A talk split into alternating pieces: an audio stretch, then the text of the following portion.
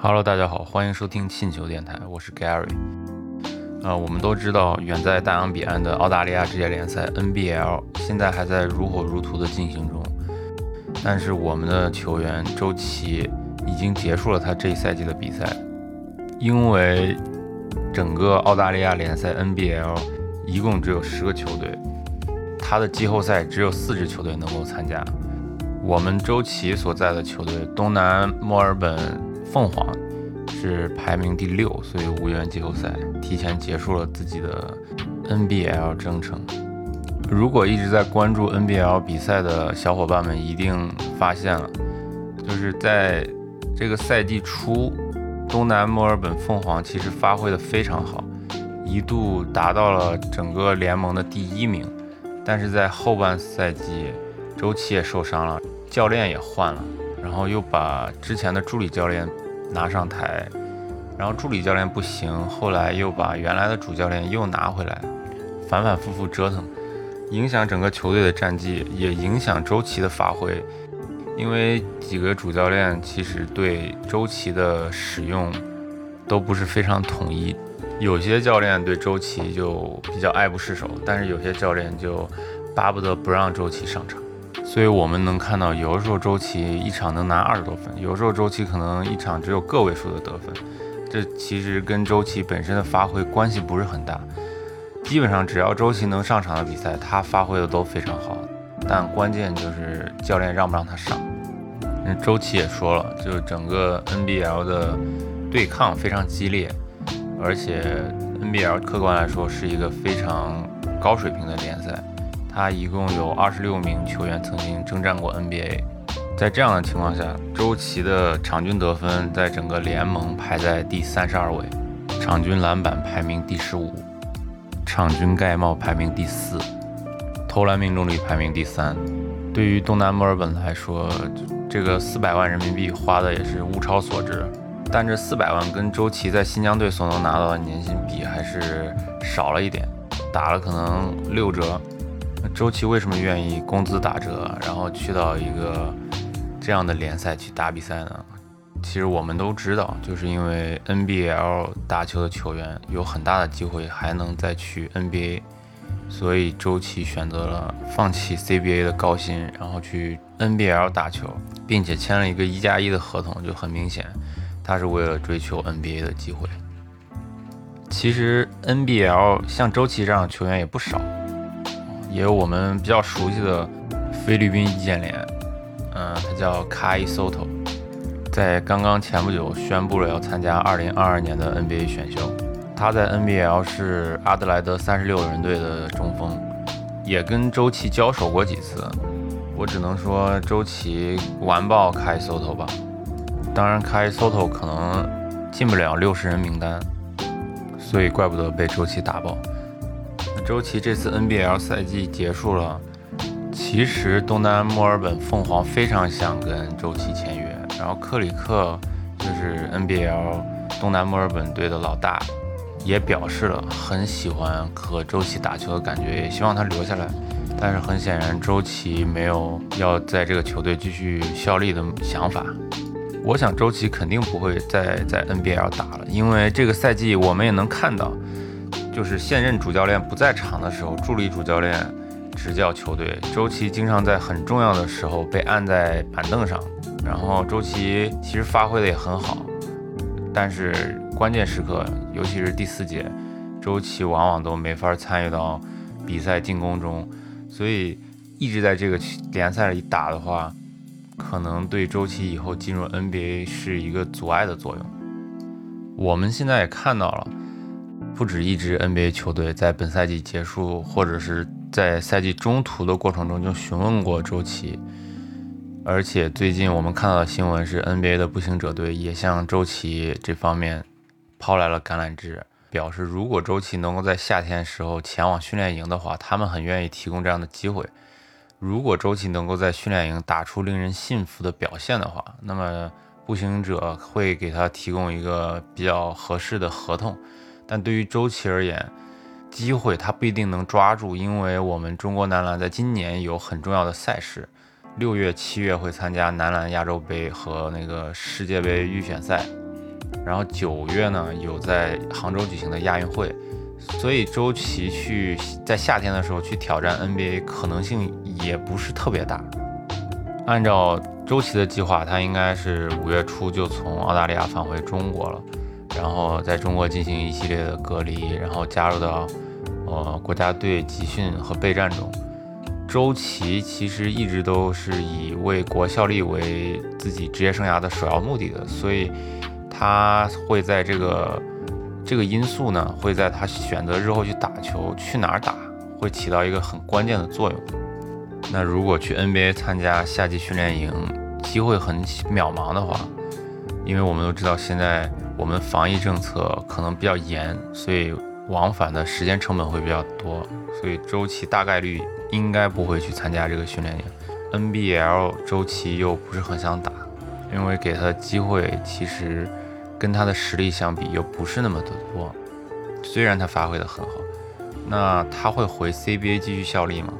那他回到 CBA，其实新疆队有优先跟他的签约权，为别的球队想要得到他的话，其实是非常难的，因为转会费非常的高。所以现在就很多媒体就猜测，周琦是不是有可能在澳大利亚选择别的 NBL 的球队，来继续为明年冲击 NBA 做准备？那或者是周琦有可能会去欧洲联赛延续自己的篮球梦，因为之前。周琦在 CBA 的时候跟新疆队的关系不是那么的融洽，但周琦今年已经二十六岁了，周琦也不可能一直在 NBL 打，然后拿着比较低的年薪，耗费自己的时间。去欧洲，欧洲肯定也不会给周琦一个非常比国内还要高的年薪，所以其实在我看来，周琦最好的结果就是他在亚运会、世锦赛预赛。还有亚洲杯发挥的非常出色，然后直接跟 NBA 的球队签约，就跳过了那个夏季训练营，跳过了季前赛。不管对国家队来说也好，对周琦本人来说也好，都是双赢的结局。所以其实这个夏天很关键，而且这个夏天的赛程非常密集。中国男篮先是在六月三十号开始要跟中华台北还有澳大利亚连续进行两场比赛，这个是世界杯的亚洲区预选赛，然后紧接着就是亚洲杯，在七月十二号开始。呃，跟中国同一小组的是巴林、韩国还有中华台北，小组出线应该问题不大，而且非常有可能在四分之一决赛的时候遇见澳大利亚。因为澳大利亚是 A 组，那很有可能是 A 组小组第一，然后中国很有可能是 B 组的小组第一，所以最后又是澳大利亚和中国。也就是说，中国和澳大利亚在六月、七月份一共要打三场比赛。我们都知道，自从澳大利亚和新西兰加入到亚洲篮联和亚洲足协之后，它的篮球和足球都是排名亚洲第一的。所以对于中国队来说，这个夏天其实没有我们想象的那么顺利。想要继续保持亚洲一哥，其实还是困难重重。但其实对于周琦来说，是一个很好证明自己的机会。因为往年的亚洲杯，包括亚洲区的预选赛，包括亚运会，其实男篮的水平跟整个世界，欧洲也好，美洲也好，都不是一个量级的。但是今年正好有澳大利亚，然后有日本。之前二零二一年，因为这个亚洲杯其实是二零二一年应该举行，但是因为疫情，所以它推迟到二零二二年。八村垒和渡边雄太都表示不会参加，但是今年我不知道他们会不会参加。我非常希望他们能够参加。我倒不是希望中国队输，我只是希望中国队在得到亚洲杯冠军或者世界杯预选赛亚洲区出现的这个过程中。能够遇到与自己实力相当的对手，然后能够证明自己，甚至遇到比自己实力还要强的对手。如果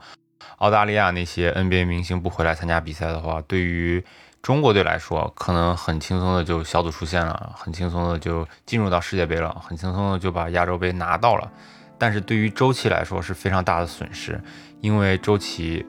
为了亚洲杯，为了世界杯预选赛，为了亚运会，他放弃了 去 NBA 试训的机会。那如果这个比赛在夏天的这三个大的杯赛水平又不够强的话，那周琦没有办法展现自己真正的实力，或者连机会都没有。对于周琦冲击 NBA，其实希望非常渺茫。如果澳大利亚最后还是派着他们参加世界杯预选赛这个阵容来跟中国队打的话，我觉得至少从中锋这个层面上来讲，中国完爆澳大利亚队。因为周琦已经在 NBL 埋伏了一年，所以对 NBL 的这些澳大利亚球员也非常熟悉，也都交锋过。我们都知道，我们中国队可能以前遇到这种强对抗的对手的时候，都会有点缩手缩脚的，然后发挥不了自己真正实力。但是很明显，周琦这一年在 NBL 的锻炼，不管我们从外观上来看啊，周琦其实整个的。条件身体状况都变得比原来要更好、更壮，跟这些所有的内线选手都有过交手的机会，也有交手的记录。我们可以把澳大利亚国家队这些内线球员都拿出来看一下。首先就是在悉尼国王队的那个格雷格·莫勒，因为莫勒其实是一个大前锋，但是他在澳大利亚队可能要打中锋或者是大前锋。他跟周琦交手的时候，他一共就得了九分。然后一共抢了四个篮板，再反观周琦，周琦一共得了十七分，抢了十三个篮板，这个数据完全是碾压。然后我们再看另一个选手，是一个零二年的小将奥克瓦拉，他是一个黑人选手，他在墨尔本联。然后周琦和墨尔本联打的时候，这个奥克瓦拉得了零分，抢了一个篮板。反观周琦。周琦那场得了二十二分，十四投十中，百分之七十一的命中率，抢了十个篮板，又是一场两双的完爆。所以说，如果澳大利亚以这样一个阵容来跟有周琦的中国队对阵的话，我相信澳大利亚可能一场都赢不了。因为我们知道，在国际篮联的比赛中，其实中锋是非常重要的。我们不说 NBA，因为其实 NBA 的规则和 FIBA 的规则差了很远。周琦之所以能在 NBL 如鱼得水，就是得益于规则。所以在这样的规则背景下，我相信，如果澳大利亚不引起重视的话，那么他们会输得非常难看。但是如果像约什格林、英格尔斯、米尔斯，还有塞布尔这样的球员如果回来的话，那对中国队是一个巨大的挑战。但如果这样的球队能跟中国队打，即使中国队输了，我相信中国队即使输了也不会输得特别难看，或者有机会赢，因为很明显这样的球队全 NBA 的主力阵容来跟中国队打的话，中国赢面很小。但如果中国输的不难看，或者侥幸赢了，对于要谋求一份 NBA 合同的周琦来说，都是非常好的加分项。所以，我相信现在的中国球迷一定非常纠结啊！一方面又想让中国队世界杯的预选赛出现，一方面又想让中国队亚洲杯得冠军，又想让周琦能够拿到一个 NBA 的有保障的合同。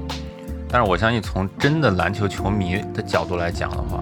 一定会非常希望这些 NBA 球员都回来来参加这样的一个洲际的比赛。给我们这个被疫情笼罩的夏天带来一丝能量和希望。我们要相信，在这个夏天，中国队能战胜无论是什么样的澳大利亚队，也能战胜日本队，拿到亚洲冠军，重返亚洲之巅。我们也要相信，我们一定会在这个夏天战胜新冠病毒。众人拾柴火焰高。本期节目就到这里。如果你觉得我们这个节目还不错的话，也欢迎你把信球电台分享给周围喜欢篮球的朋友们。请一定要相信光。再见。